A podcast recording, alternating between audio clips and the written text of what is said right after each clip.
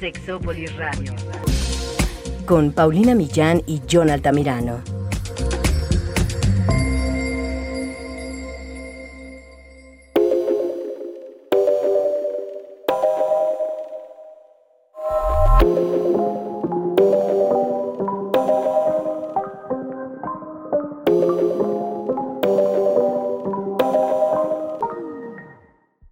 La censura y la sexualidad son todo un tema. Si ustedes creen que en pleno siglo XXI la censura a las cuestiones sexuales ya terminó, piénsenlo dos veces. Hay censura no solo en los medios tradicionales, pero ahora se le ha unido los medios digitales y otras situaciones que a John y a mí nos han puesto a querer platicarles un poco de cómo hemos vivido esto de la censura en los medios de comunicación y las redes sociales. Quédense, esto es Sexópolis. Se va a poner muy bueno el chisme. Yo te quiero, pero déjame. No me amas, eso se te ve. Y si sigues, pues agárrate. Que esta chica no la vuelva a ver. Yo te quiero, pero déjame. No me amas, eso se te ve. Y si sigues, pues agárrate.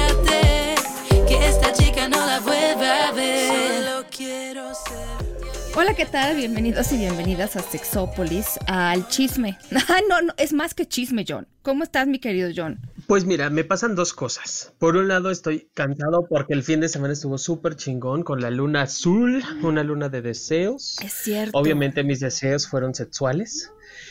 Y este, y por el otro digo, no mames, o sea, pinche tema. Y qué mal, Paulina, si me enoja, quiero decirlo. Sí, a mí Que tengamos que tocarlo en internet. Justamente nosotros empezamos en, en otro programa, ¿te acordarás hace algunos ayeres? Sí, sí. Y era en, en internet porque en radio abierta nos censuraban cañón. Entonces, Fíjate que sí. ¡ah! y ahorita volver a pasar por lo mismo, Exacto. que no mamen. Qué bueno, qué bueno que tocas ese tema porque por ahí podríamos empezar. Yo al principio, eh, yo no, no estaba pensando tal cual en tener un, un programa de radio o algo así so- que hablar sobre sexualidad, pero Radio Mente Abierta nos dio la oportunidad, eso estuvo, estuvo bien. Claro que, que sí, yo decía, bueno, pero a lo mejor en Internet no nos van a escuchar tantas personas. Resulta que sí, justamente por el tema de la censura. Tú has ido mucho a los medios de comunicación, porque yo Sí. ya, mira, te voy a decir cuál es mi visión, y me dices tú también, de cómo ha evolucionado un poco la censura, por lo menos en los medios tradicionales, y sobre todo la tele. Yo, eh, yo llegué a la tele por, por coincidencia, yo creo. Porque mi jefe, que es un sexólogo muy reconocido, y en paz descanse, el doctor Juan Luis Álvarez Gallú, de repente ya tenía mucho trabajo, pero también de repente ya le daba un poco de flojerita andar del tingo al tango, ¿no? Pues porque Ajá. él fundó el- la primera institución sobre sexualidad en Latinoamérica y, y ya, o sea, era como ya un trabajo. y además médico, con su, bueno, en fin. Entonces, de repente me mandaba eh, o, o yo lo acompañaba y alguien dijo, pues mira, esta no está mal cómo habla, ¿no? Porque una cosa también es saber ciertas cosas sobre cualquier tema y la otra, por ejemplo, es saberlo explicar en una conferencia, en una clase, en medios de comunicación, son cosas diferentes. Sí, bien Entonces- diferente. Exactamente. Sí, no, porque además hay gente súper brillante, que también es muy brillante comunicando, y hay gente que, que a lo mejor eh, necesita más entrenamiento para esto. No, no, no, yo no quisiera decir que no es posible que lo haga, pero bueno. Y entonces ya me empezaban a invitar a mí, y para algunas cosas a lo mejor yo les funcionaba un poco mejor que él, no porque yo supiera más que él, sino porque a lo mejor para ciertas audiencias y ciertos temas, tal vez, pues eso, ¿no? Y entonces me empezaron a llamar y así. Y yo lo que he visto, pero ya desde la época en la que seguíamos trabajando juntos, eh, es, por ejemplo, yo alguna vez lo platicaba, el poliamor era uno de los temas que nosotros empezamos a sacar a relucir como para ver si la gente quería hablar de eso, pero nadie sabía qué era. Eh, pero eh, había mucha censura en temas como, por ejemplo, de sexo anal, olvídalo, no podías hablar nunca en ningún lugar ni en ningún foro No. sobre sexo anal, ni radio ni televisión. Y yo no sé, bueno, no, No, sé si ahorita, pero, eh, BDSM, otro tema. Eh, homoparentalidad, otro tema. O sea, había como unos 10, 15 temas que, no, bueno, ni por casualidad, ¿no? De hecho, la primera vez que yo toqué a cualquiera de esos temas fue por una invitación, una invitación que me había sorprendido. O sea, yo ya no me atrevía yo a proponerlos y alguien me dijo, es que queremos que usted venga a hablar sobre sexo anal. Ah, bueno, qué sorpresa voy, ¿no? pero, pero de, de entrada era algo que no, pues no, no, no pedían. Y yo con, el, con los años, que llevo ya muchos, muchos, muchos años en esto, empecé a ver que se, se relajaban ciertas situaciones y había, como yo creo que de parte del público también, eh, más curiosidad sobre ciertos temas y entonces ya empezaban a quererlos tocar y hablar de posiciones sexuales y hablar de todo eso.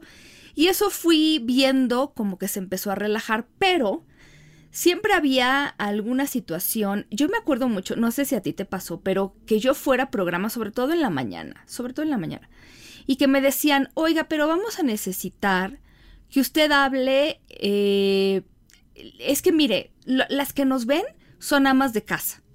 Y yo al principio decía, pues sí, ¿no? Y, y ya después Ajá. entendí que ama de casa es código para mujer, les voy a decir así, horrible, pero, pero ya averiguando, mujer que no, no es muy inteligente, que no le gusta pensar mucho y que no entiende nada y que hay que hablarle como niña, con términos súper sencillos y que se espanta muy rápido, pero que pues es quienes les consumen. O, o tú qué entiendes por eso, qué entendías por eso tú. Sí, cuando me empezaban a hablar precisamente de las que eran para amas de casa, me surgía la misma pinche duda. Bueno, sí, es ama de casa, pero trabaja o, o, O, se sea, pero dedica no a es otras pendeja, cosas. güey. Por supuesto que no, pero sí lo dan por hecho, Pau. Sí, desgraciadamente dan mucho por hecho en la, la situación de que es ama de casa igual a tonta, igual a no trabaja, igual a con cualquier cosa la entretienes, igual y nada más Ándale. ponle recetas y ya con Sí, eso son exacto. felices. O sea, estupideces que de verdad eh, todos los programas de revista matutinos, no quiero generalizar, pero ya dije todos. bueno, muchos de los programas matutinos van enfocados a eh, entretener de esa manera. Eh, yo esperaría que sí vaya cambiando como el concepto relacionado a, pero no ha sido como del todo, ¿me explico? Sí, yo entiendo, por ejemplo, que a lo mejor eh, si a ti te invitan a un lugar y a lo mejor están acostumbrados a tener especialistas que usan muchos términos que la gente no entiende porque no estudió lo que ellos estudiaron. Sobre todo los médicos, no porque, porque sean todos así, sino que ya tienen tanta, no sé, facilidad usando estos términos que a veces algunos son y algunas muy buenas para explicarlas, pero hay algunas personas que se les van. Pero entonces yo esperaría que la gente me dijera, mira, este programa lo ve gente que no necesariamente es especialista, pero el término amas de casa me parecía muy sexy, muy sexista, ¿no? Todavía la última Ay, vez que trabajé con esta señora, este, Magda Rodríguez, que en paz descanse, em, Sí. todavía se acercó, no a decirme eso, porque la última vez fue más o menos reciente, pero, pero como que es- me invi- la invitación era hablar sencillo. Eso no está mal. Eso no está mal, me parece que hay que hablarle a la gente también de una manera accesible y sobre todo, y esto siempre tú y yo lo hemos defendido, de una manera que lo pueda aplicar a su vida diaria. Claro. Y pues sí, también es entretenimiento, es televisión, entonces bueno, eh, en fin. Ahora, también a mí me tocó, y este sí no voy a decir nombres porque la verdad, porque sigue viva, no es cierto. Eh, Porque, no, no, y de verdad, esta productora es una productora mexicana muy importante para quienes no están escuchando de México. Ella nunca fue, perdón, grosera conmigo, pero, pero más bien, esta diferencia sí la quiero hacer con alguien que no necesariamente fue grosera, pero a mí alguna vez me vinieron a entrevistar a mi oficina para, para pedirme que hablara del Kama Sutra. Nosotros les vamos a volver a hablar del Kama Sutra y les vamos a explicar muchas de las cosas que vienen ahí. Obviamente tiene mucho que ver de sexo. Obviamente tiene, hablan de BDSM, es una cosa. Pero entonces eh, yo tenía que hablar de eso, tenía que hablar de un par de temas más. Y entonces me dijeron, mira, vas a hacer este programa, va a salir, ¿no? Creo que salía los domingos, muy tarde. Es una señora, pues, no tan joven, pero se ve muy joven. Y pues ellas hacen sus programas como de psicología y estas cosas. Entonces me decían, nada más que fíjese que aquí ahorita en el programa de, del Kama Sutra no nos vaya a hablar de sexo porque la conductora este, se asusta. Ay, no. No, no, no. Y entonces yo mames. Decía, no bueno. No, y entonces era como a una amiga que también iba, al- una, le tocó y también uno de estos programas matutinos que le dijeron, nos puede hablar de disfunción, pero no mencione la palabra pene. Disfunción sexual, referida, o sea, más bien era disfunción eréctil, pero sin usar la palabra pene. No, güey.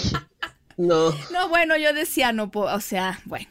Entonces yo le dije al, al, no estaba ella ahí, pero le dije a la persona que me estaba entrevistando, al reportero. Le dije, mira, con todo respeto para la señora, pues un poco por qué quiere hablar de estos temas, si se espanta, si no es lo suyo, si no se siente bien, como para qué toque estos temas. Mire, de sexualidad podemos hablar de otras cosas, podemos hablar de como muchas cosas de pareja, de, de educación, pero si va a hablar del Kama Sutra, o sea, si ya eligió el tema del Kama Sutra, como, o sea, ¿qué, qué espera que yo diga? Pues. No, no es cierto, Paulina. Y aún así a veces escogíamos, no sé si a ti te pasó, hablar del tema con esas restricciones, porque no por las personas que estaban haciendo el programa, sino por quienes estaban escuchando, ¿no? Por el horario. O sea, a mí de lo que sí me tocó mucho fue la cuestión del horario, en donde no se podían tocar temas relacionados a la sexualidad, como lo mencionas exactamente, y yo le sumaría también la cuestión de la de las relaciones homosexuales. Ah, no, jamás. Eh, y hablando exclusivamente de las relaciones homosexuales entre varones. Porque el, si ya el, el, el, el, ¿cómo se llama? El utilizar ah, o hablar de la diversidad sexual era complicado, diversidad como misma palabra lo implica, ¿no? Hablar ya de relaciones homosexuales específicas era todo un tema. Y porque el horario, y que porque es matutino, o es vespertino, o porque los niños, o porque... Y yo decía, bueno, igual llega el papá a las 11 de la noche, a esa hora ve el niño y están jugando viendo la tele, pues no importa que sea el horario del que sea, ¿no? Eso por un lado. Por el otro, lo que me tocó mucho y me sigue tocando son, por ejemplo, todas las revistas estas del corazón que te presentan al descuartizado al lado de la supermodelo que también ese es todo un tema, ¿no? Es todo un tema, porque además yo creo que a veces la censura, eh, por ejemplo, esto de las amas de casa, es más un reflejo no de las amas de casa, sino de quienes hacen los programas, ¿no? En este sentir que, para empezar, subestimar a las mujeres, subestimar a los niños, subestimar a los adolescentes, subestimar a todo mundo, ¿no?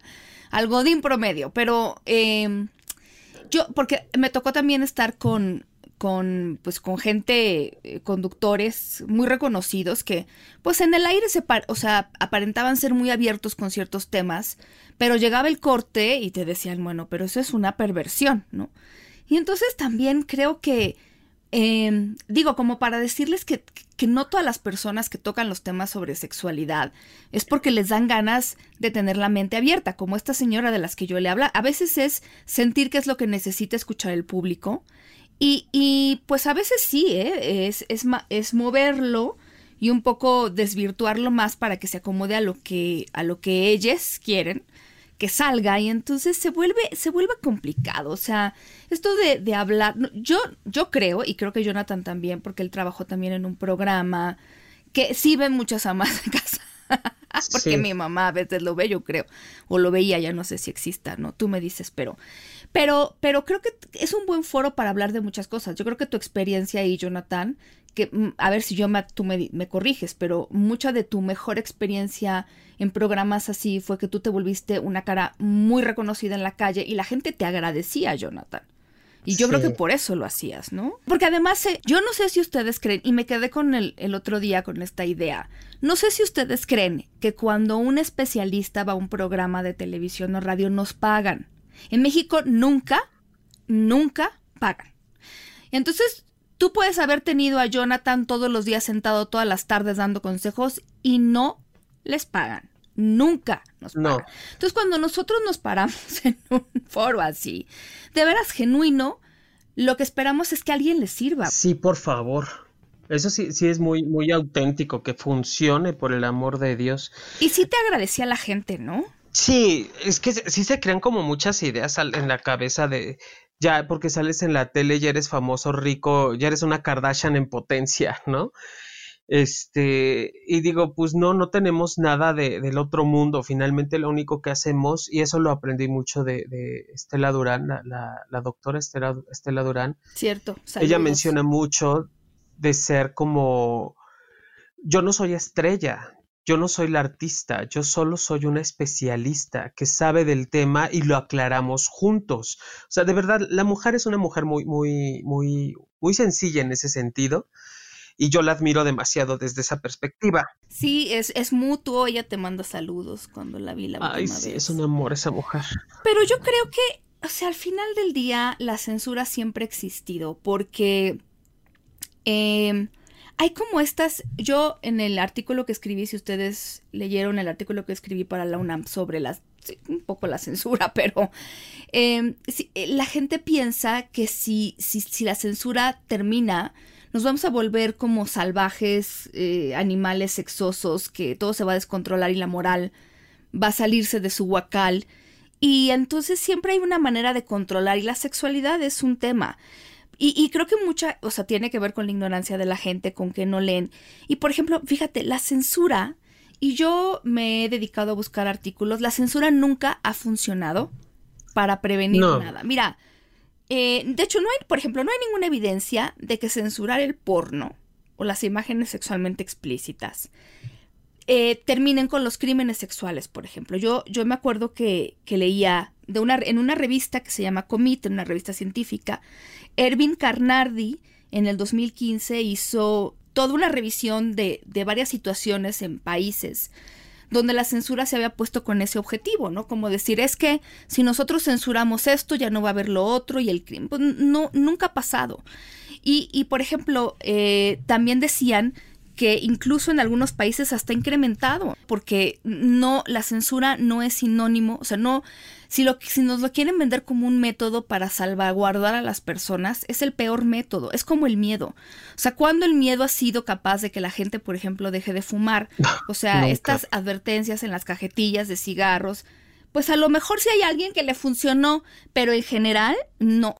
Pero más bien yo me acuerdo, por ejemplo, de haber leído un artículo, a lo mejor se los conté, ¿no? Donde ya después de un tiempo de que estos anuncios están en las cajetillas, tú le presentas a un fumador estos anuncios y lo que hace es conectarlo con el placer, o sea, ya casi casi saliva.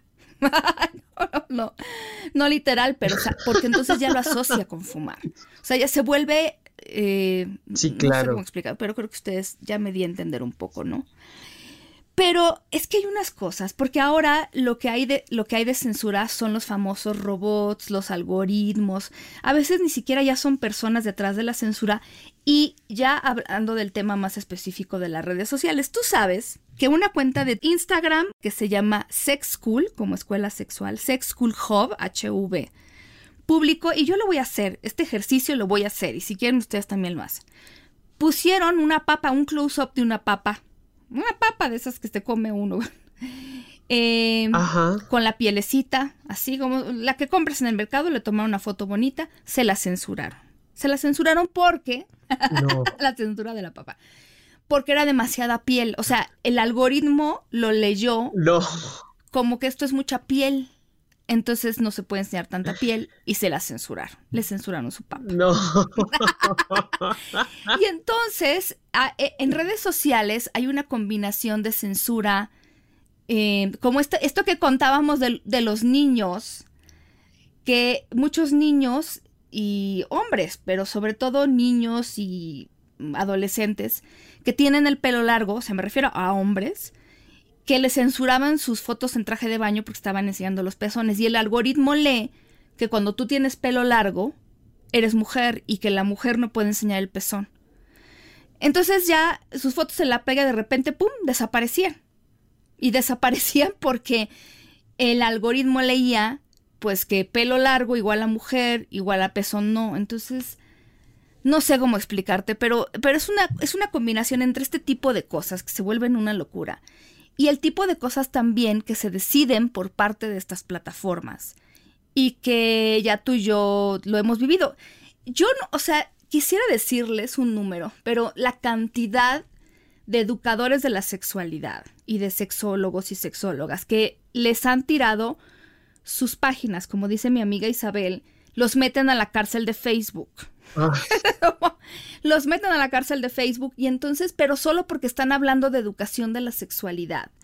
El YouTube, Facebook, Instagram, todas estas plataformas están, o sea, no hay como, ahí es donde vamos a empezar a hablar un poco de esto, porque para estas plataformas, sobre todo los algoritmos, algoritmos, no hay una diferencia entre educación, pornografía, prostitución o trabajo sexual, tráfico sexual, porno infantil, o sea, todo lo toman en un y lo echan en un mismo saco y entonces cuando se trata de prohibir algo se prohíbe absolutamente todo. Y en mi opinión, tampoco hay una diferencia y esa, esa ya estoy pidiendo demasiado, pero la diferencia entre mostrar el cuerpo de una manera sexual y no sexual. Porque las mujeres y los hombres, pero sobre todo las mujeres, porque tradicionalmente es, es, es un tema más relacionado al género.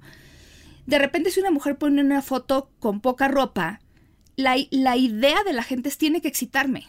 Pero hay fotos que no, no, no están buscando eso. Y entonces, eh, mira, bueno, es que son tantas cosas, Jonathan, pero, pero claro, a nosotros nos toca eso, ¿no? Sí, y qué triste que al final del día tengamos que vivir con una idea errónea y equivocada. O sea, finalmente la, la actividad sexual que tenemos los seres humanos, independiente de la, de la práctica, no podemos quitarnos el sexo literal para vivir.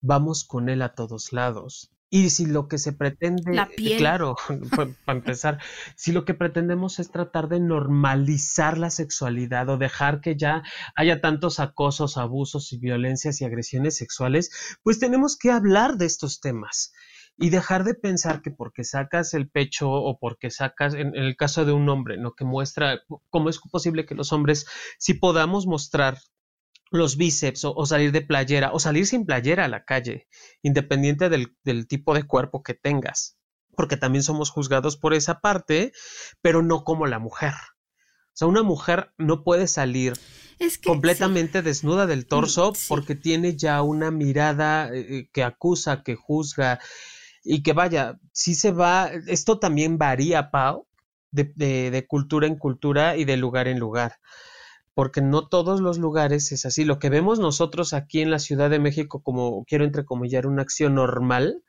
en otros lugares eh, no se ve exactamente igual. Uh -huh. Por eso es que no se puede, no podemos seguir sesgando lo que, sí. lo que está tan evidente. Si un niño tiene la posibilidad de poder viajar, y, y digo niño por, por, la, por, la, por la edad en la que van creciendo, que tenga la oportunidad de viajar a, a países nórdicos, a, a, en, en, lugares donde la, la, la, cultura del cuerpo es diferente, o que pueda ir, por ejemplo, si quieres, a, la famosa Brasil. A, Brasil, al carnaval de Brasil. Pues caray, obviamente es muy diferente a como es aquí en México. Si nosotros nos encasillamos a pensar sí. que existe una sola forma de pensar el mundo, pues ya torció la puerca al rabo, porque no nada más es así. Ahorita les vamos a, presentar, sí, de, cada red social cosas, pero lo que está diciendo Jonathan es muy importante porque la censura termina eh, jodiendo, no se me ocurre otra palabra, perjudicando, más sobre todo al tema de las mujeres y las minorías. En esta que una, famosa ley Fosta Sesta, que es eh, básicamente es bueno, acta para la lucha contra el tráfico sexual en línea y acta para detener y censurar y dificultar la acción de los traficantes sexuales. Se dedicaron a censurar absolutamente todo. Entonces, por ejemplo, Tumblr es una red que por muchos años se usó para que mucha gente albergara sus blogs hablando de su identidad sexual. Personas trans, personas intersexuales, mujeres y feminismo y su sexualidad. Entonces, en, en, el 2018 se decidió que esto se iba a censurar y entonces se censuraron aproximadamente 2.5 millones de blogs. Entonces, estas comunidades sexuales, o sea, este, eh, fíjense, a lo mejor a ustedes no les tocó, pero a mí sí y a Jonathan también que en algún momento de la vida tú tenías una pregunta sobre sexualidad y ni siquiera una consulta con un experto podías tener porque no había internet. Si alguien era transexual y quería información o se sentía el único hombre gay sobre la tierra, pues, pues no había estas comunidades sexuales que el internet nos trajo. Entonces Tumblr era una manera muy buena de lograr que las personas pudieran ir juntándose y apoyándose. Violet Blue, que escribió un artículo justo para hablar de esta situación de, de, la censura específica de esta red social de Tumblr. Ella decía, yo trabajaba en una hotline sexual de educación, o sea, no para excitar a las personas, sino, o sea, una, una hotline de ayuda, pues, ¿no? Y decía, la verdad es que de antes de Tumblr sí era mucho que me escribieran y me hablaran y y, o sea, de ayudar a la gente que estaba en crisis también en, el tema del suicidio. Y me decían, es que yo soy la única persona, no conozco a alguien más, y esas cosas les perseguían. Ahora ha cambiado mucho porque pues ya más o menos, y sobre todo esta red ayudaba en eso. Eh, en que ya la gente no se sintiera sola, diferente, anormal, lo que sea, pero le quitas eso y sí, se fueron algunos blogs que a lo mejor se dedicaban a un tema más porno, que tampoco lo veo necesariamente mal. Pero también rasuraron todas esas redes que hablaban de identidad sexual y entonces, incluso las que hablan, por ejemplo, de trabajo sexual. Quienes se dedican al trabajo sexual sobre todo son mujeres, migrantes, personas trans, sobre todo mujeres trans. Entonces sí, al final la censura sí termina siendo dispareja, porque quienes sufren más la censura y quienes terminan pagando los pratos son estos grupos más vulnerables, minoritarios, etc. Entonces eso, bueno. De Facebook no les tenemos que hablar mucho porque todo es bien conocido por todas las personas que Facebook si no no está permitiendo. Bueno, de Facebook fue muy famoso, se los puse en Twitter, pero ya tiene mucho tiempo. Em, esto de que habían, habían censurado tres o cuatro obras de arte súper famosas. Eh, la Venus de Wildendorf, El origen del mundo de Gustave Courbet, que es un pues un cuadro sí, o sea, es, es, pero, pero no tenía el sentido sexoso, era más como mostrar una vulva eh, en esa época y eh, como con todo lo que se usaba en esa época más de bello, pero, pero sí es el origen del mundo y se censuró una, la sirenita danesa, esta escultura eh, es muy hermosa, no muy grande, pero es, es muy bonita, es toda en bronce, según yo es bronce, y está sentada como en una piedra y está nada más se le ven, pues es que como son las sirenas, no trae brasier de Victoria's Secret, ¿verdad? O Ni tampoco conchitas. Y la censuraron también. Por ejemplo, la, esta escultura de la sirenita es una escultura eh, pública, ¿no? Que lleva más de 100 años de existir y, y tú la, o sea, no está censurada, en Dinamarca para los turistas y la gente que va, pero la censuraron en Facebook, como si no hubiera ya 50 mil fotos de ella en Google, pero bueno.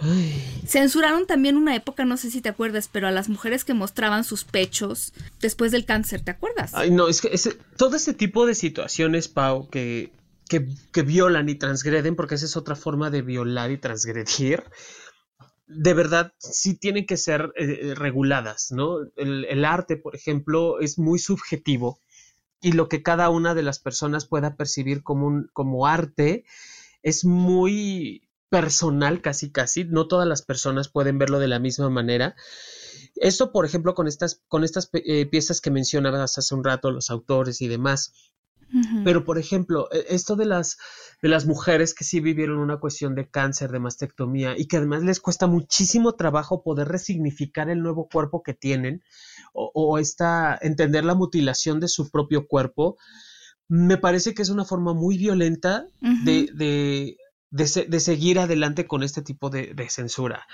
Porque si, el, si ya una mujer que tiene una mastectomía o que tiene una, ya, ya una extirpación de mama, o, una, cuestión de, cuerpo, pues qué difícil es aceptar el cuerpo que tiene ahora, como para que alguien venga y con la mano en la cintura, cintura decida que eso ya es pornografía o que ya es algo malo o que ya genera un tipo de daño.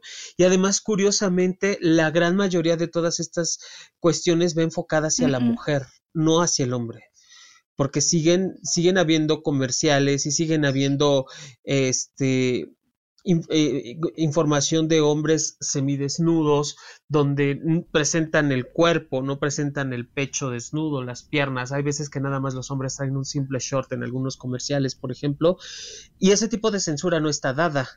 Y pasa perdón, y pasa cualquier hora, o sea, no es que tenga un horario específico para generar nada. Y vuelvo en lo que en algún momento hemos hablado acerca de, mi gran Bárbara Blade, este personaje ficticio de, un, de, un, de, una campaña publicitaria, donde la mujer no suda.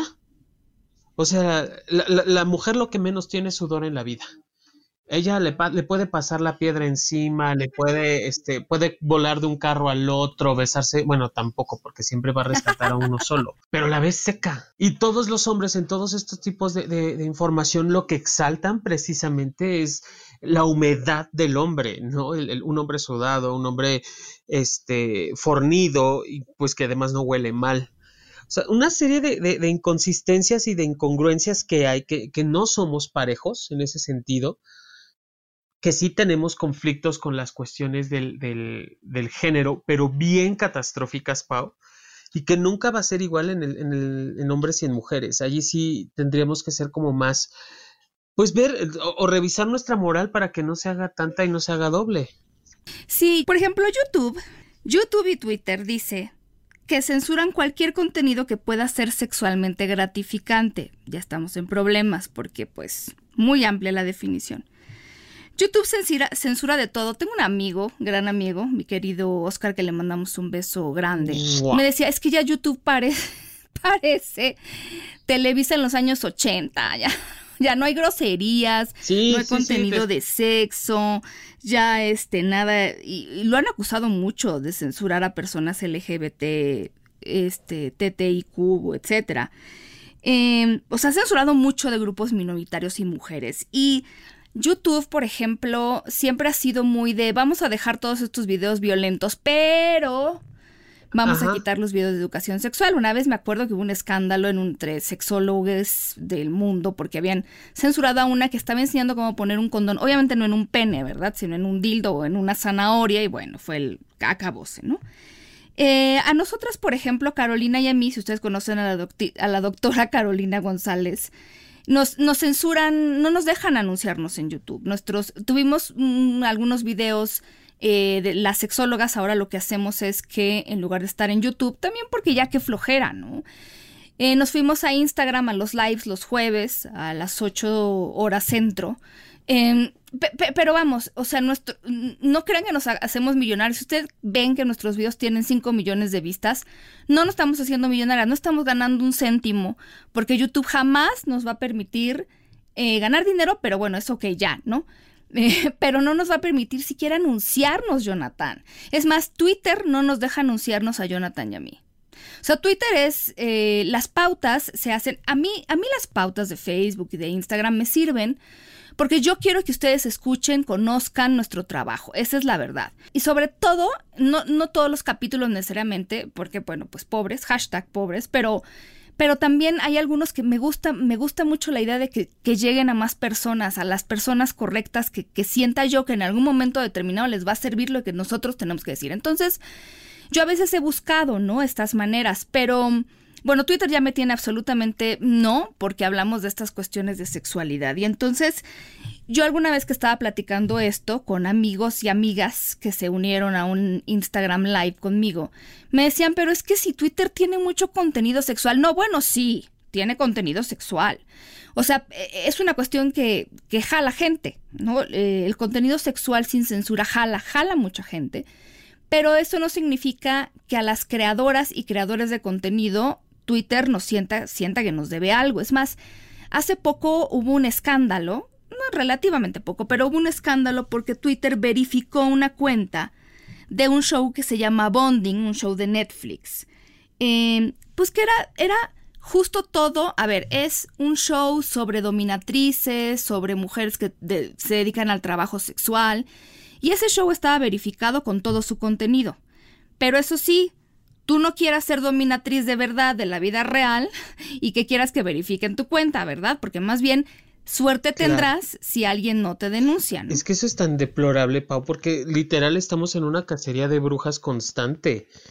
Y si los gobiernos más o las personas más conservadoras son las que más viven afectadas su sexualidad desde esa mirada quienes no permiten o no facilitan el, este tipo de información porque eh, qué le van a enseñar a los niños, porque qué van a aprender y qué van a entender de la sexualidad.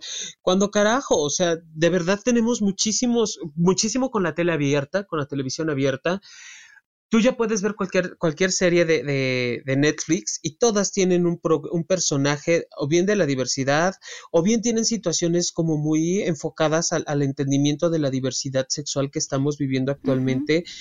Y eso genera dudas. Y no porque mi papá lo vea conmigo implica que él me va a responder las dudas. O no porque mi mamá me la, la, la vea pues ya, ya voy a tener entendido de que, ah, claro, se puede y ya. No, sí se, sí. se necesita también programas que eduquen, y eso lo vamos a dejar bien claro también, programas que eduquen y programas que también faciliten. El, el, el, el sexo, Pau, es, es entretenimiento, es diversión también. ¿Cómo, ¿Cómo contactamos con el placer? Pues desde el juego Desde que estamos jugando, desde que somos chavitos, desde que somos bebés, jugando contactamos con el placer. Es muy placentero jugar y si no, ponte una tarde a jugar turista mundial y vas a ver que se te hace el tiempo agua porque, eh, porque estás entretenido, porque te diviertes, porque estás riéndote, porque estás relajado. El sexo es lo mismo, de allí viene el placer sexual precisamente, de mantener nuestro cuerpo conectado a otro tipo de circunstancias. Yo no entiendo o sigo sin entender por qué, por qué las personas continúan con esta perspectiva de que la sexualidad es algo dañino para el, para el niño o que es algo dañino para, para la sociedad en común o que va a generar mayores, mayor cantidad de violadores y, agresores sexuales, cuando pues no, no tiene nada que ver, es todo lo contrario, es precisamente fortalecer los conocimientos que hay, es fortalecer a las personas en toda la e, e, en toda la, cuestión de conocimientos con respecto a, la expresión de la sexualidad y un largo etcétera, Pau. O sea, beneficio sí tiene tener el programas enfocados a la educación y el entretenimiento sexual. Solo falta que, alcancen a mirarnos de una forma diferente. Bueno, TikTokcito, TikTokcito querido. Eh, ay, le ha ido mal a TikTok. Lo han censurado ya en varios países, no sé si ustedes sabían, pero Bangladesh, India por obsceno. También en Indonesia, pero ya se levantó la censura. Que si era obsceno, que si no sé qué, que si los bailes, que si sugestivos. Pero como dice, y miren, les recomiendo mucho un artículo. Y si me lo piden, espero que sea pronto para que no se me olvide, pero de una chava de Sri Lanka que se llama Suba Villesiri Bardena. Ese es su apellido, espero haberlo pronunciado bien.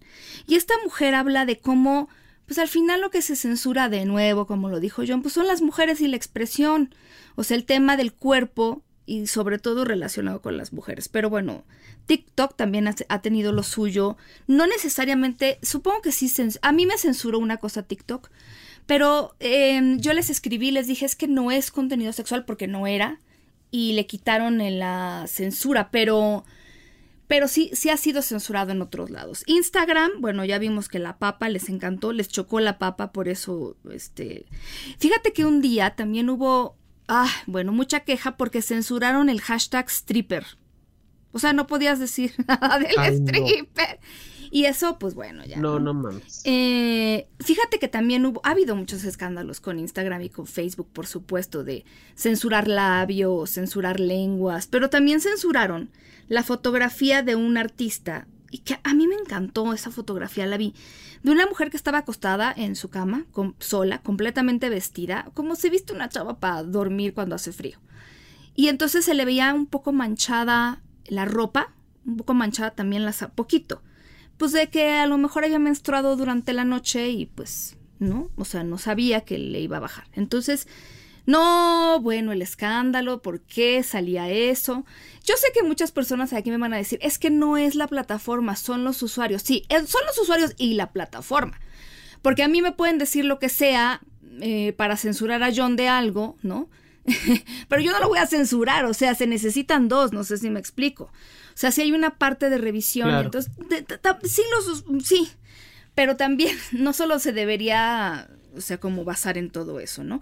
Y, y es una cosa interesante porque decía esta mujer, Suba, claro, te censuran la menstruación, que ya ahorita están pudiendo menos porque cada vez son más las mujeres que suben fotos sobre este tema y más explícitas, pero cuando se trata de, tratar a los hombres y a las mujeres como un objeto sexual, pues eso tienen menos problemas. Entonces, es, un tema ahí que todavía no se ajusta. Y decía, creo que, a ver, el, el problema principal eso es lo que, lo que yo les estaba diciendo. Están metiendo en una misma canasta porque todo es para evitar tráfico sexual, ¿no? Pornografía infantil, sí, pero en eso se llevan de calle todos. Los blogs que hablan de identidad sexual, los de educación sobre la diversidad, de educación sexual, eh, que, que a veces hay que ser muy explícito porque de qué otra manera enseñas a poner el condón.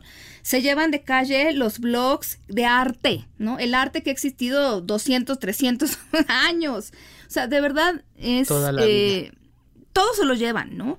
Porque sitios de educación de la sexualidad, los sitios de prevención de abuso y violencia sexual, les pasa mucho lo que a nosotros en sexología los tiran mucho. Porque no entienden la diferencia, o sea, están educando en contra de, para que tú te des cuenta de estas cosas, de cuando estás viviendo ya violencia, pero bueno. Los de prevención del suicidio los tiran mucho. Los que hablan de la prevención del consumo de sustancias y alcohol también. Pero miren, yo nada más les voy a decir una cosa. Encontré un estudio del 2010, de Journal of Sex Research, que dice, eh, es un estudio largo porque las personas que participaron se sometieron a varios eh, cuestionarios que medían ciertas cosas. Y súper resumido la historia de este artículo de Randy Fisher y colaboradores. Encontraron que las personas que apoyan más la censura, por ejemplo en redes y en medios de comunicación, son personas que eh, tienen mayores estereotipos de género rígidos, mayor conservadurismo sexual, mayor nivel de autoritarismo, tienen más edad, tienden a ser mujeres en algunos rubros y son personas más religiosas. Habría que seguir investigando esto. Mira, yo no lo dudo. Digo, sí hay que investigar, pero Pau, de verdad, me viene mucho a la mente un, un activista por, por la moral en México de hace muchísimos años, el señor Limón, agrio como el apellido solo, que también fue muy juzgado y muy criticado. Hasta la cara la de... Sí, no, tú escuchabas el nombre así literal se te hacía todo, se te escondía.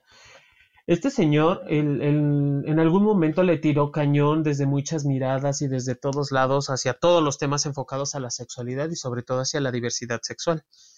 Cuando él eh, descubren en una cuestión de, de impuestos ya en Hacienda, que estaba queriendo evadir impuestos pagando unas toallas de un hotel, si no mal recuerdo, por una lana exorbitante. Y compraba tangas. Sí, güey, o sea, una cosa que tú decías, güey, pues ¿dónde está, dónde está tu moral? y que eh, este conservadurismo nos lleva a vivir nuestra sexualidad muy oculta y, desgraciadamente nos genera como unas barreras muy, muy difíciles a veces hasta de romper por nosotros mismos. Este señor, el, el último que estaba a favor de la sociedad de padres de familia, ni me acuerdo cómo se llama, es el apellido de este hombre, este... Ay, el que callaba, ¿no? El que le puso la mano en la boca a una reportera. A una reportera, exacto. O sea, ya me imagino el closet tan grande en el que vive. Y no me refiero porque sea o no homosexual, la neta, eso no me interesa. Pero sí se crea un closet del tamaño de su juicio para cualquier cosa, porque tendría que ser entonces un ejemplo de, de, de, buena costumbre y moral amplia. Y eso, Paulina, genera un closet impresionante, porque ya no puede salir ya no puedes salir de, de, donde estás porque el closet es el tamaño de México, literal, en este caso, bueno, de todas las latitudes donde haya sido visto este señor. Y obviamente está en el ojo del huracán. Cualquier situación que ocurra que él haga, pues va a ser muy enjuiciado. Por eso es que cuando le pone la mano en la, en la boca a la periodista, pues fue duramente criticado por todos los medios de comunicación, independiente de que si es un acto de muchísima violencia lo que hizo, pues como eh, él... Eh, para mí solo salió salió suyo. Su verdadero yo, claro. Por supuesto. Y que está muy complicado, Pau, porque imagínate el pinche closet que se creó el güey siendo quien es y que ya en ningún lado cabe por la misma situación. Ahora, fíjate, hay algo también que a mí me parece interesante mencionar. La neta, la neta, eh, ya que hablamos de correlación con esto de las censuras, hay, hay varios mapas donde hablan de la censura mundial a distintas cosas. Lugares en donde, por ejemplo, está prohibida la homosexualidad, prohibida, qué risa, pero bueno, que es como prohibir la lluvia, ¿verdad? Pero son los lugares donde hay más censura hacia otras cosas. Por ejemplo, África, casi todos los países, 29, tiene, tiene censura de torrents, ok. Eh, de pornografía en varios países y de cuestiones políticas en, las redes sociales. Y, las redes sociales están censuradas en varios países, ¿eh? en varios países. Entonces ahí no es casualidad que eso de repente sean los países. Ahora, en Asia, Asia tiene varias restricciones a torrents, que bueno, eso pero a la pornografía varios países, varios países, eh, a las redes sociales y a todo lo que tenga que ver con política y la expresión de opiniones políticas. Obviamente Corea del Norte, bueno, pues está en todo, ¿no? En Europa también, eh, pornografía, es, es, muy conocido el caso de, del Reino Unido con esta cuestión de la pornografía, también Rusia, Grecia, eh, Turquía, Bielorrusia, Moldova, nada de pornografía. Pero fíjese cómo va, cómo va junto con pegado, ¿no? También se censura la parte política, la parte de las redes sociales, como no veas, no veas, como el papá que le tapa los ojos al hijo. en una escena sexual. Sí, el problema es que eh, son adultos y esto se trata de un país y de un gobierno, no del papá y el niño, ¿verdad? Claro. En Norteamérica, por ejemplo, la cuestión de la pornografía, todo esto político, bueno, Cuba sigue siendo también la pornografía. Eh, en América Central y del Sur, eh, Honduras está, está algo censurado. Muchos censuran este, los torrents y estas cosas, pero, pero de verdad es, híjole, yo no sé, yo sí les podría decir que todo está junto con pegado. Por eso, miren, si ustedes me lo permiten, les vamos a hacer unas cuatro, cuatro recomendaciones, ¿no? Para que, para terminar el podcast y que yo, yo quisiera que, que se quedaran como en esta parte, porque se puede hablar de muchas cosas. Vamos a hablar después, si quieren, algún día de la historia de la censura, pero yo les diría, hay que darnos cuenta de que esto existe. O sea, que muchas de las personas que están compartiendo, sobre todo de las redes de personas que se dedican a la educación de sobre violencia, sobre sexualidad, le están pasando medio mal, en el sentido de que van contracorriente. Eh, es, es difícil y muchas veces está mediado por el dinero, porque esto ni siquiera voy a entrar en detalles, pero muchas de estas redes sociales la censura ya no les importa cuando reciben su cheque. O sea, si tú eres una persona que estás dispuesta a pagar ya la censura se la pasan por el arco del triunfo. Eso es todavía más triste, pero bueno. Hay que reflexionar sobre las consecuencias que tiene esto. Miren, perdemos todo mundo. Claro. Si ustedes es que yo no soy, pues yo no soy mujer, yo no soy de grupo minoritario, no soy sexólogo, pues a mí qué, no, bueno, es que algún día a ti también te pueden censurar. Creo que lo que, o sea, hay que preocuparnos como en conjunto cuando una voz es callada, ¿no? Y, y que además pues no se está metiendo con nadie más que está expresando, pues, esto, ¿no? Sí. Muy interesante.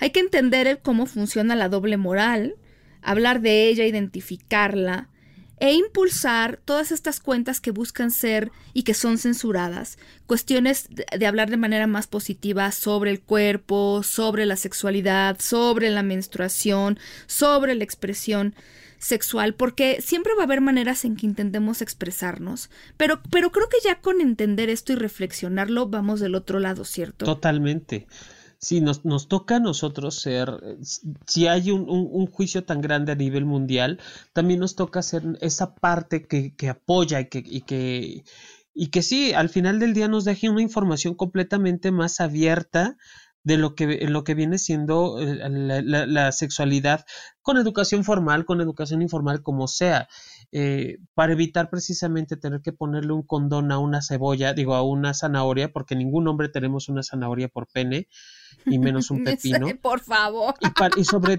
todo, sí, claro, y sobre todo porque tenemos que prevenir muchas cosas. Cierto, cierto.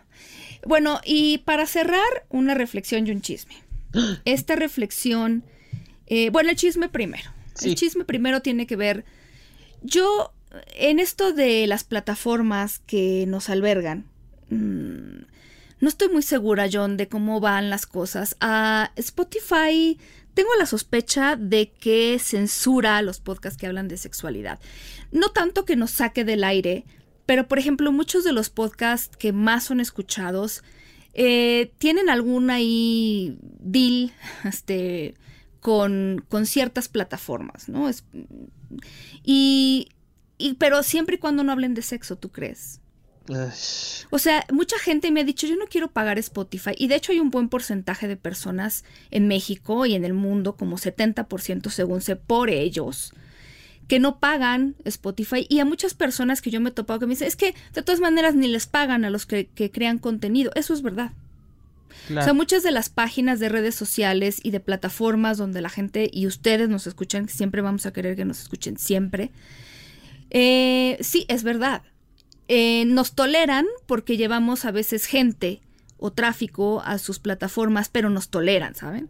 No tanto que nos acepten, nos toleran. Entonces, em, excepto, excepto si alguien está dispuesto a pagar por anunciarse en un podcast de sexualidad, ahí sí ya cambian las cosas, ya voltean a vernos, pero mientras tanto nada más es un tenernos ahí, pero haciendo como que no de esas cosas que no nos presumen, pero nos toleran, ¿no? Somos las ovejas negras o arcoíris de la familia, donde esa es una realidad que también me gustaría que supieran. Pero bueno, la reflexión viene de Jennifer Evans. Em, sobre cómo todo está conectado. Eh, traduje unos cinco párrafos de lo que ella dijo.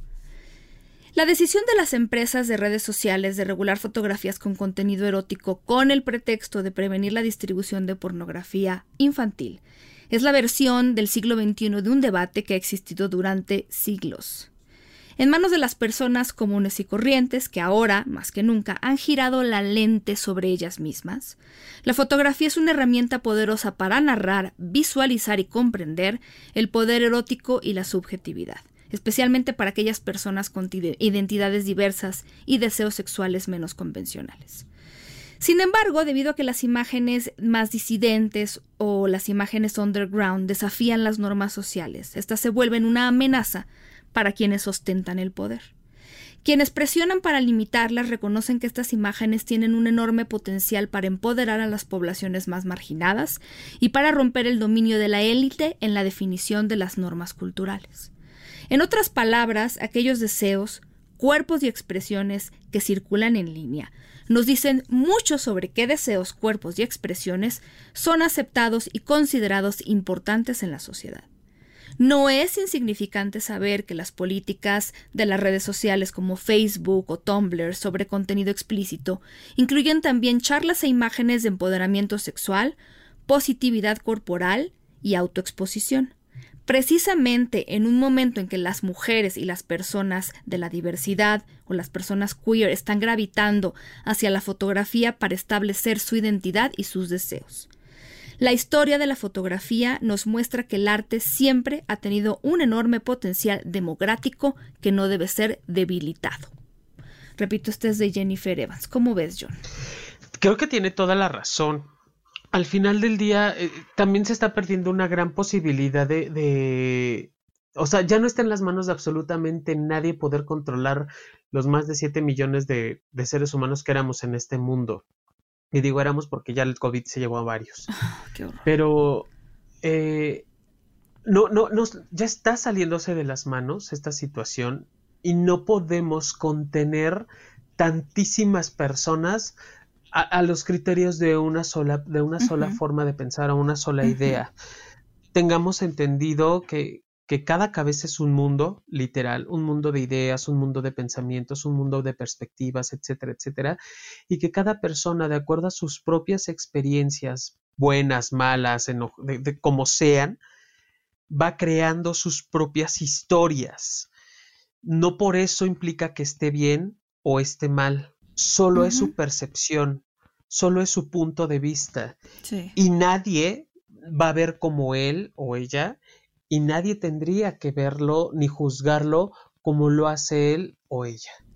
Sí, exacto, completamente de acuerdo. Ese es un punto que me gustaría que quedara. Y el otro es, chicos y chicas, la censura no ha logrado que la violencia sexual baje, que la pornografía infantil se deje de distribuir o que deje de existir la, la trata, ¿no? Ojalá, a lo mejor en algunos ámbitos, ok, sí, medio se ha disminuido, eso está bien. Eh, me encantaría, me encantaría saber eso. No lo he leído en ninguna, pero si ustedes tienen, me encantaría. Pero no lo he eliminado y, y yo creo que eh, se ha llevado de calle muchas otras cosas y, y creo que no, tal vez no va por ahí. O sea, tal vez hay que, hay que cambiar un poco esto para poder entender cuál es la diferencia entre educación y no educación. Claro. El prohibir, mm, no, no, quisiera mucha gente que el prohibir fuera, y no toques eso, y no tengas relaciones sexuales hasta que te cases, pero pues las cosas no funcionan así. Claro. No, bueno. Entonces, eh, hay que buscar otras cosas. Hay que, hay que, o sea, ni siquiera les voy a decir qué me gustaría, o sea, piensen ustedes lo que ustedes quieran, reflexionen, pero reflexionen que, en esta plática y en esta discusión todo el mundo estamos involucrados e involucradas. Sí, por Pero por lo pronto se nos acabó el tiempo, mi querido John. Sí, Pau. se nos acabó el tiempo y... Sí. Sí, yo, yo nada más decirles a todas las personas que nos escuchan que la, la maldita censura no ha detenido en ningún momento a Sexópolis.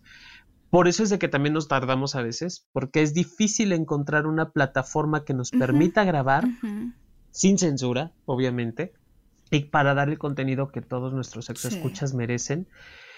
Y pues bueno, si, si, si alguien quiere cooperar, pues díganos. Y que nunca vamos a dejar que nos censuren. No, no, por supuesto que no. Sí, jamás, jamás, jamás. No, por favor, no. Eso no. Le quita todo el chiste. a ver si después abrimos un Patreon. Me encantaría eso. Pero tengo que averiguar cómo. Para ver si pero bueno. quien quiera cooperar, se agradece cualquier mínima ayuda. Desde un dólar. Y sabes que donde puede estar también todo el contenido que no hemos podido subir a otros lugares.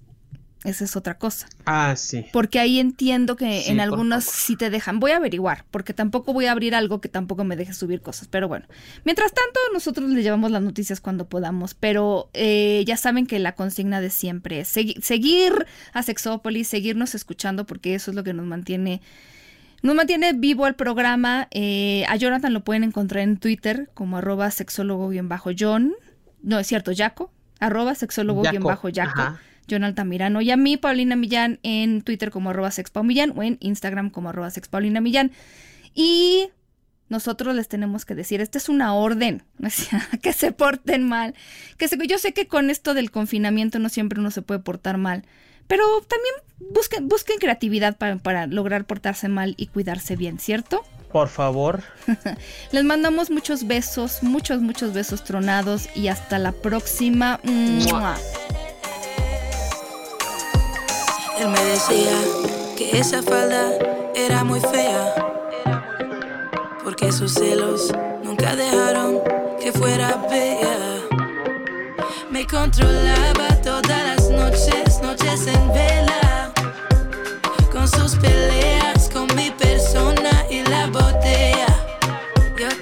pero déjame.